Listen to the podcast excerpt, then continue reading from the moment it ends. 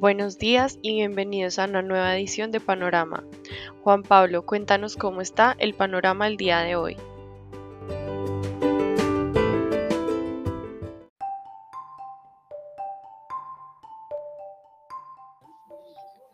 Muy buenos días a todos y todas. Hoy 29 de abril de 2022 abrimos el día con un panorama lluvioso. La noticia del día son los múltiples datos de inflación y de crecimiento económico de las principales economías europeas. Por una parte, el crecimiento de los precios fue menor que lo esperado en España, sin embargo, en Alemania y en Francia este dato sorprendió al alza. la inflación núcleo en el total de la Unión Europea pasó de 2.9% a 3.5%, evidenciando la incorporación de estos factores externos, de estos factores de oferta a dicha medida que es la núcleo lo cual representa un reto para el Banco Central en su próxima reunión, en la cual esperamos que comience el aumento en las tasas de interés allí en el, en el viejo continente. Em, por otra parte, la guerra en Ucrania ya deja entrever los primeros efectos en materia económica sobre algunos países de esta región. Si bien no hubo eh, decrecimientos en el producto, si observamos alguna desaceleración frente a lo esperado por el mercado en, estos países europeos y en Estados Unidos tuvimos el dato de inflación em, el más querido por la Fed que es este el PCE y este dato se ubicó en 6.6% el mercado esperaba 10 eh, puntos básicos por encima entonces estuvo en línea en últimas con el mercado ya entrando al tema de las divisas vimos un, un DXY, este es el índice que mide el dólar contra las principales divisas del mundo. Vemos que presentó una valorización de 0.66% durante la anterior jornada. Sin embargo, en las primeras horas de la mañana, en la apertura, vimos que este dólar revertía su fortalecimiento y el índice abre en 103.12 unidades. Todas las monedas que componen esta canasta presentan apreciaciones frente al dólar en la apertura, siendo la corona sueca la moneda más favorecida. Por otra parte, las divisas de los principales países de Latinoamérica presentan un avance de 0.67% de acuerdo con la variación del índice LASI.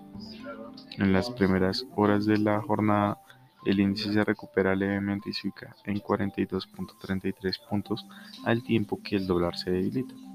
Por otra parte, durante la jornada del jueves, el peso colombiano continuó con la tendencia al alza que venía desde el final de la anterior semana. En la última jornada abrió en 3.980 y cerró en 3.984 pesos por dólar, presentando una depreciación intradía de 4 pesos, en una tendencia hacia la depreciación de esta moneda en.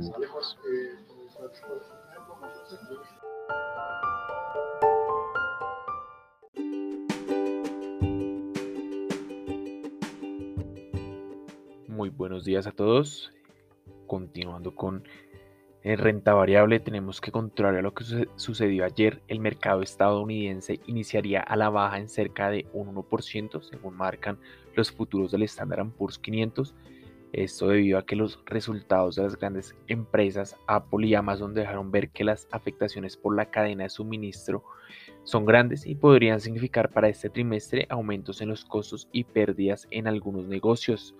En punto a los resultados de Apple del primer trimestre fueron eh, relativamente buenos, en línea con lo que esperaba el mercado, con algunas afectaciones por la inflación. Sin embargo, dentro de todo estuvieron estables, mientras que en Amazon eh, estos resultados sí fueron negativos y dejan ver que la compañía tuvo pérdidas de dinero, yéndolo por segmentos. En el de e-commerce es donde se ven las mayores afectaciones, principalmente por aumentos en, la, en el combustible, en gasolina, tal como lo veíamos, lo hemos visto eh, en esos aumentos de, precio en el crudo, eh, mientras que en la parte de almacenamiento en la nube eh, tuvo un gran repunte y buenos resultados. sin embargo, también si vemos un poco el resultado final, en la utilidad neta se ven pérdidas. Esas pérdidas son explicadas principalmente por esa portafolio que tiene la compañía en Rivian, donde el año, el año pasado había registrado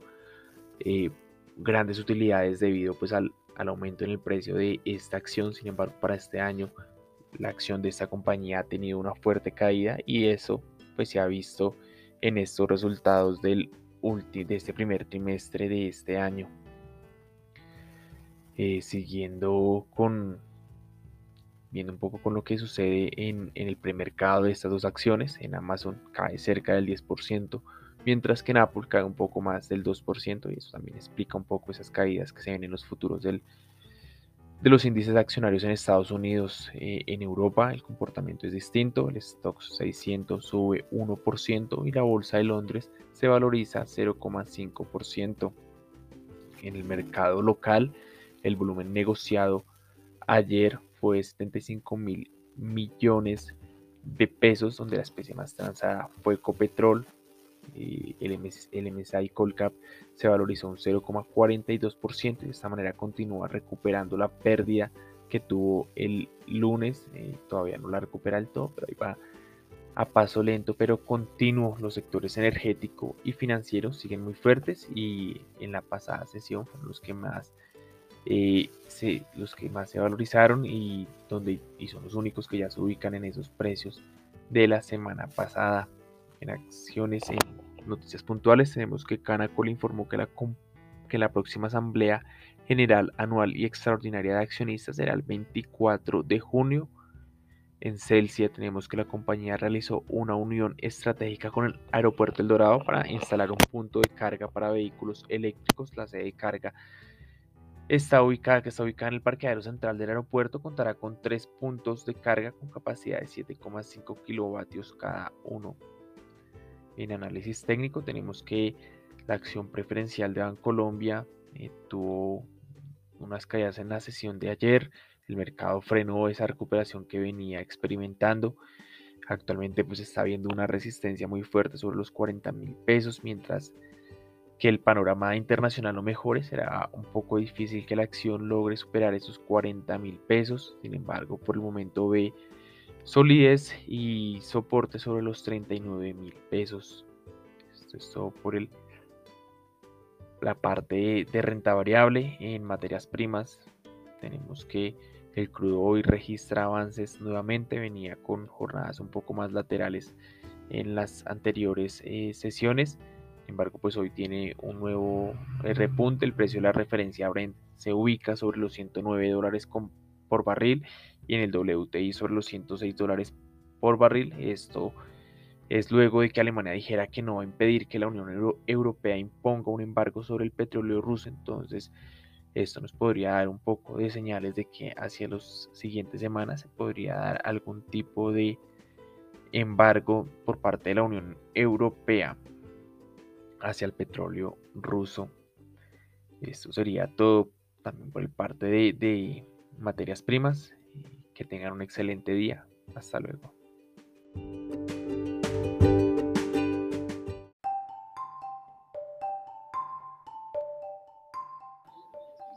Ahora bien, continuando con el mercado de renta fija, en la parte internacional, en la jornada del jueves, vimos que los tesoros americanos presentaron una corrección disminuyendo su tasa de interés en 0.33%.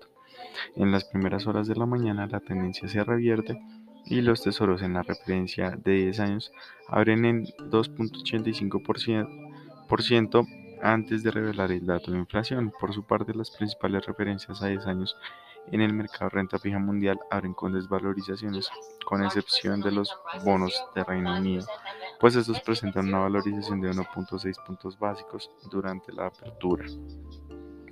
Ahora continuando en el plano local, en la deuda pública, vimos que durante la jornada del jueves los testas a fija en pesos presentaron una desvalorización de 8.24 puntos básicos en promedio. En general, todos los nodos presentaron aumentos en la tasa de interés, siendo el título con vencimiento en 2034 el más afectado con un aumento en la tasa de interés de cerca de 20 puntos básicos. La jornada en general se caracterizó por tener una baja liquidez frente a su promedio diario. Por su parte, los TSVR presentaron una desvalorización de 0.51 puntos básicos en promedio. El papel con vencimiento en 2029 presentó la mayor variación en la tasa de interés con una desvalorización de 3.40 puntos básicos en una jornada donde la parte corta de la curva presentó valorizaciones, mientras que la parte media y larga presentaron aumentos en la tasa de interés. Hoy se reunirá la Junta Directiva del Banco de la República en su encuentro mensual. La expectativa media del mercado se basa en un aumento de 100 puntos básicos en la tasa de política monetaria, pasando de 5% a 6%. En la reunión de marzo, el Banco Central sorprendió al mercado con una postura más laxa y es de esperar que este comportamiento de aumentos más graduales continúe en este mes. Cabe mencionar que esto se refleja de igual manera en la curva swap IBR. En la deuda corporativa vimos que en la jornada de ayer eh, dicho mercado aumentó levemente la dinámica de transacciones frente a la anterior jornada. En particular, el volumen de negociación fue de 730 mil millones de pesos.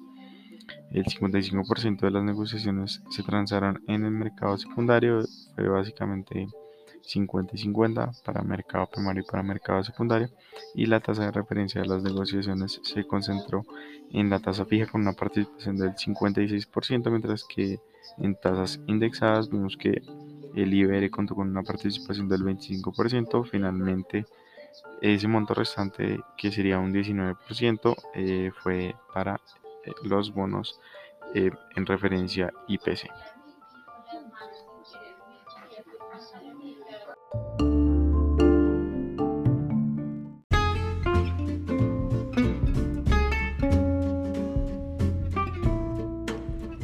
Días, continuando con el panorama nacional, tenemos que el año pasado 16% de los hogares estuvo en condición de pobreza multidimensional lo que reflejó una disminución de 2,1 puntos porcentuales frente a 2020, según el Departamento Administrativo Nacional de Estadística. Como explicó el director de la entidad, Juan Daniel Oviedo, este fue el índice más bajo observado desde 2010 en Colombia, lo cual significó la salida de 971 mil personas de esa condición al compararse el primer año de la pandemia y 482 mil personas frente al resultado prepandémico de 2019. La investigación evalúa cinco categorías principales que son las condiciones educativas, condiciones de la niñez y la juventud, trabajo, salud y condiciones de vida y servicios públicos.